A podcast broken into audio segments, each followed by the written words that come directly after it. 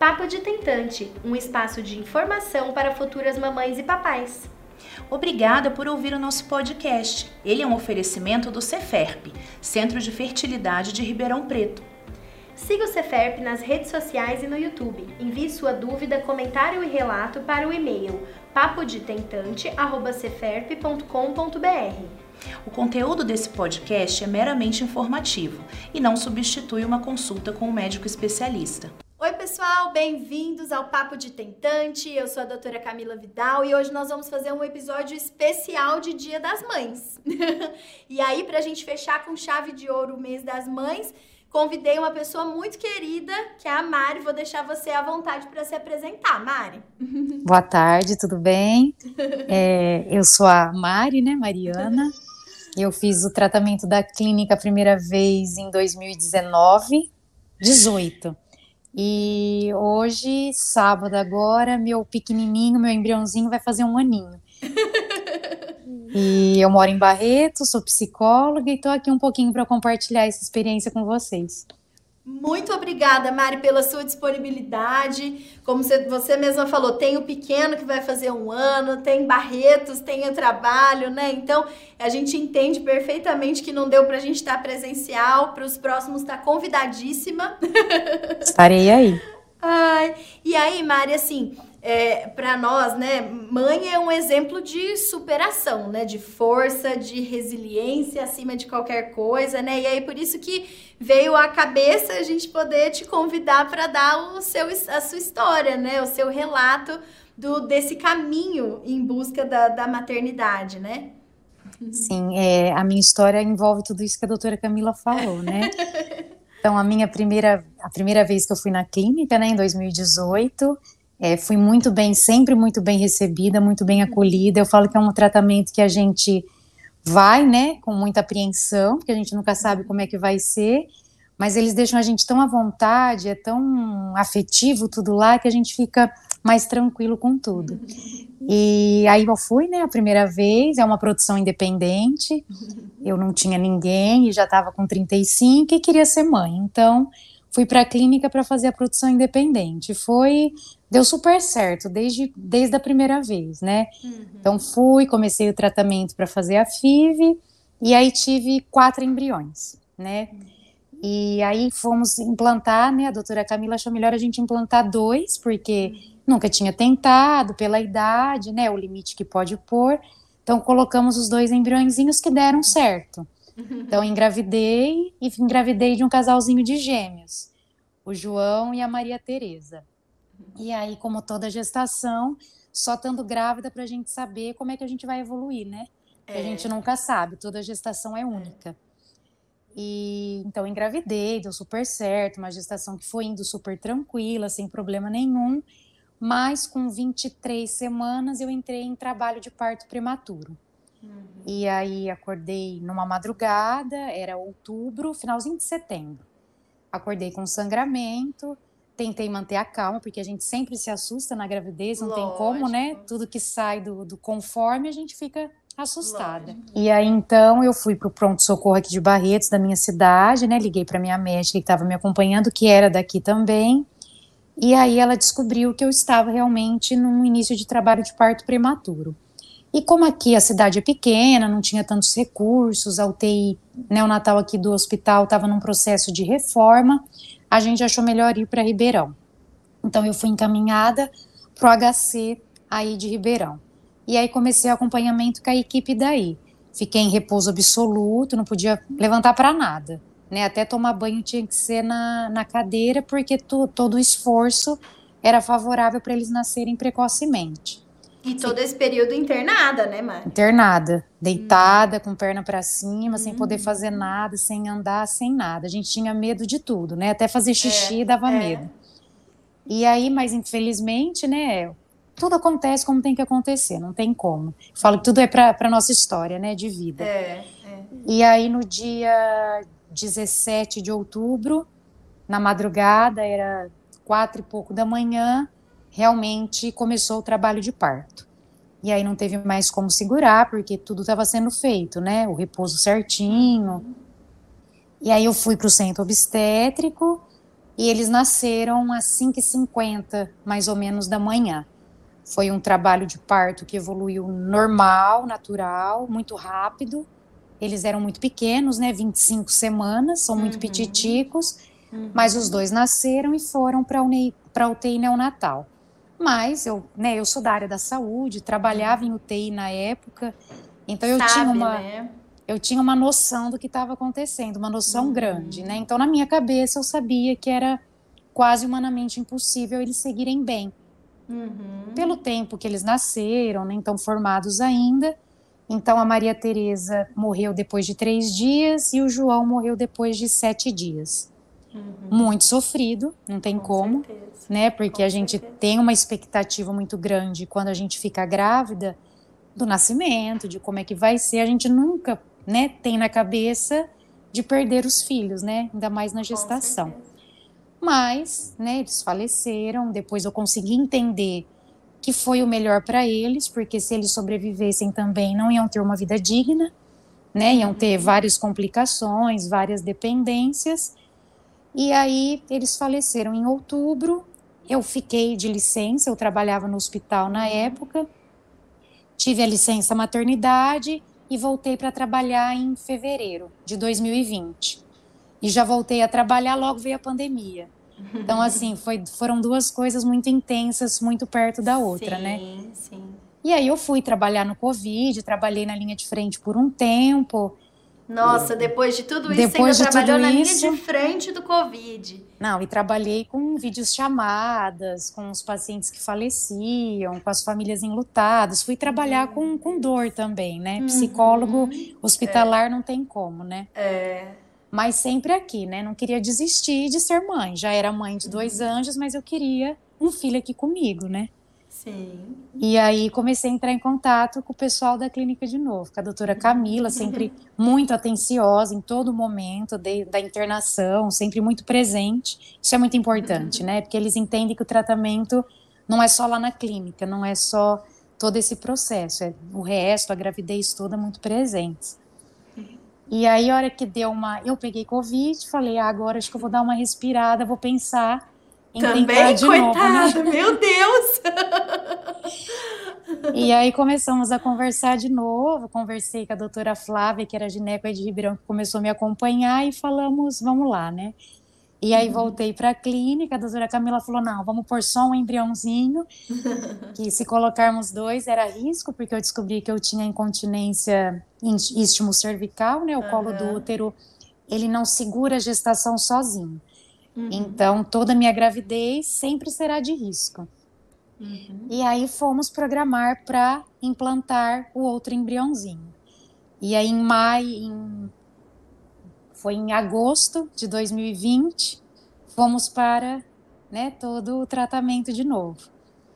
E aí em agosto eu implantei e eu lembro que no dia 7 de setembro Nunca a gente consegue esperar o dia que a doutora Camila fala para a gente fazer o teste. Gente, ela é psicóloga, tem um autocontrole, não consegue, ninguém precisa se, co se cobrar.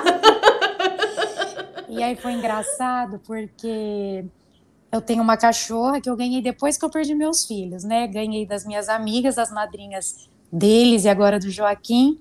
E elas me deram essa cachorra para, né? Bichinho sempre ajuda nesse momento é. de luto. E ela, nesse dia, ela estava muito encanada na minha barriga.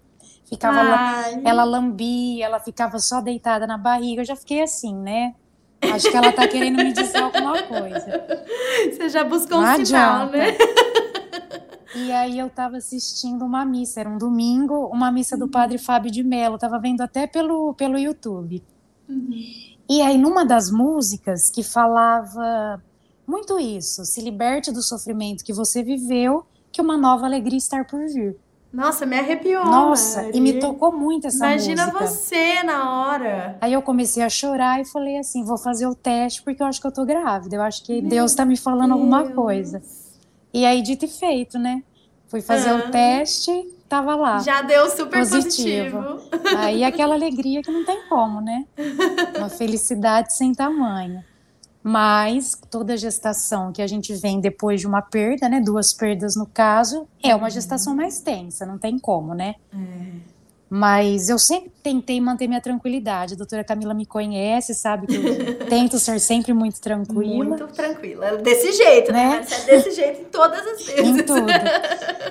Mas aí foi, né? A única diferença dessa gestação do Joaquim é que com 12 semanas, pelo problema que eu descobri que eu tenho do colo do útero, eu precisei fazer a cerclagem, que é quando a gente costura o colo uhum. do útero para tentar segurar a gestação por um tempo que não seja prematuro, né? Uhum. E fiquei de repouso, não precisou ser um repouso absoluto, mas eu fiquei em home office, eu uhum. saía muito pouco de casa, obedeci, já estava em pandemia, então a gente né, ficava uhum. realmente mais fechada, mas foi uma gestação super tranquila, né? Muito, evoluindo muito bem. E eu falo que foi tão bem que deu 39 semanas mais dois dias. Joaquim estava lá quieto, eu tentando de tudo, já tinha tirado os pontos da cerclagem. E aí, Joaquim, vamos Nada. lá, né? A mamãe já tá ansiosa. Acho que ele escutou tanto que não era para ser prematura é. que ele falou, vou até 40 semanas. Mas aí, como eu tava muito insegura, porque a gente fica com medo, né? Ah, será Lógico. que eu vou até 40? Se acontecer alguma coisa, tá tudo indo é. tão bem. Aí, junto com a doutora Flávia, né, a gente resolveu induzir o trabalho de parto, porque eu queria um parto normal. Uhum. E aí ele nasceu. Na noite do dia 14 de maio de 2021, veio o meu pequeno grande bebê, que ele nasceu grandão. Uhum. Chegou chegando, já sempre com a personalidade forte desde o dia do nascimento. Ele tem, mano? Muito. Ele é taurino Taurino mesmo, bravo, de personalidade, chorou desde o primeiro dia, não ficou no bercinho nem da maternidade. E falou aí, mãe, queria tô aqui. Tô aqui, vim pra chegar chegando. É. Ai, que delícia, Mari. E agora uma nova fase, né? E agora uma nova fase, assim. A maternidade me mostrou que eu vim para ser mãe mesmo. Eu adoro, uhum. adoro ser mãe. E uhum. mesmo as pessoas questionam muito, né, da produção independente. Ah, uhum. não tenho companheiro, é muito solitário, não tem ajuda. E na verdade não, né? Quando a gente escolhe ser mãe, né, solo, mãe independente, é uma escolha muito bem tomada né? E eu vejo muito bem pensado, muito né, bem Mari? pensada e eu vejo e eu vejo que o que importa assim quando você é mãe é a sua rede de apoio fora, né? uhum. né? Então eu tenho meus pais que sempre me ajudaram, me apoiaram demais. Tenho as duas madrinhas do Joaquim que sempre também tiveram super presentes desde o tratamento dos irmãos, dos gêmeos. Uhum. Então eu tenho ajuda assim que a minha maternidade solo ela é super bem apoiada, né? Uhum, com certeza. Então, e eu acho legal da gente contar o seu relato também pela sua história, mas por essa decisão, assim, você sempre teve uma certeza de que, não, eu quero ser mãe, independente das circunstâncias, né? Sim, e era uma certeza que eu tinha. Eu falo que eu trabalhei isso em terapia, né, por ser psicóloga, me cuidei emocionalmente para ser mãe, né? Que eu acho que isso também é uma decisão importante, porque Sim. principalmente a gente que vai para o tratamento, né? Eu falo que quando a gente engravida sem o tratamento, não tem essa tensão, né?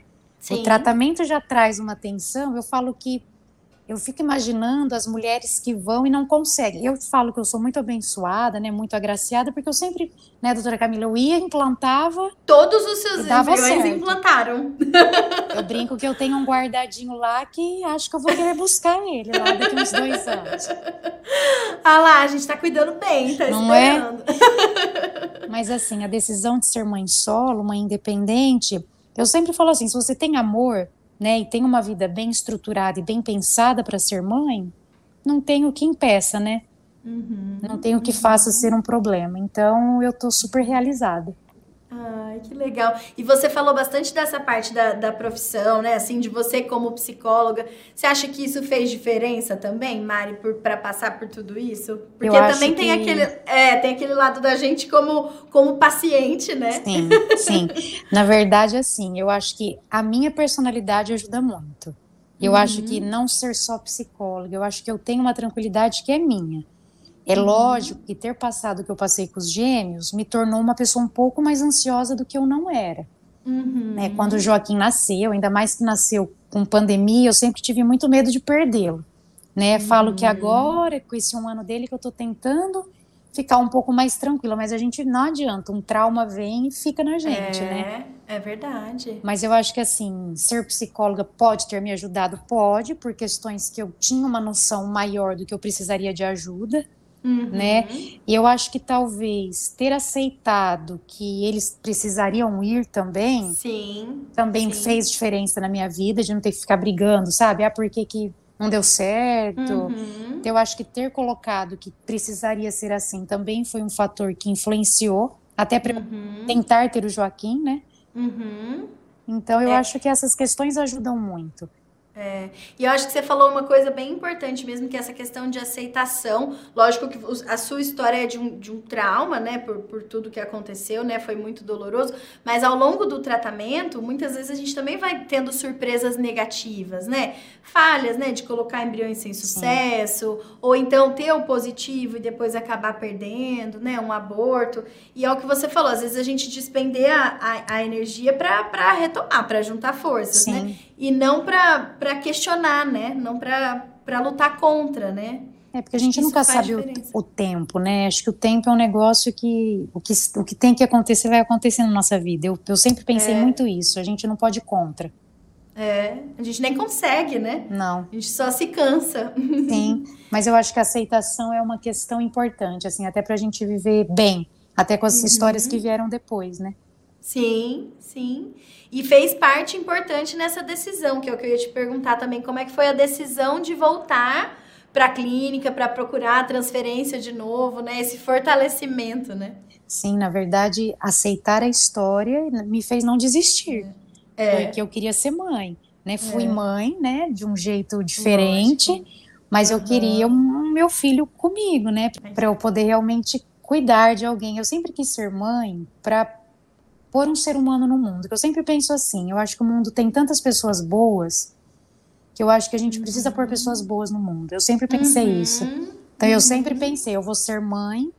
A gente sempre quer um bebê, mas ele nunca vai ser um bebê para sempre. Então eu quero, Uhum. eu preciso pensar que eu queria ser mãe de uma pessoa Uhum. né? Então, é isso, isso, esse pensamento nunca me fez desistir, porque aí eu queria exercer isso, que eu sempre era o meu desejo, né? Uhum. E aí foi isso que me fez seguir, né? E é muito legal, isso me fez lembrar. Eu vi uma frase uma vez também que era mais ou menos assim: olha, se você quer ser mãe, você não tem que pensar se você quer um bebê, porque a fase do bebê vai durar pouco, Sim. né? Mas você quer ser responsável por formar um ser humano, né? Com, com seus valores, com a sua visão de mundo, né? É bem mais amplo, né? Não é muito maior em um mundo hoje que é difícil e que você tem que ter uma segurança muito maior para criar alguém, né? Sim, com certeza.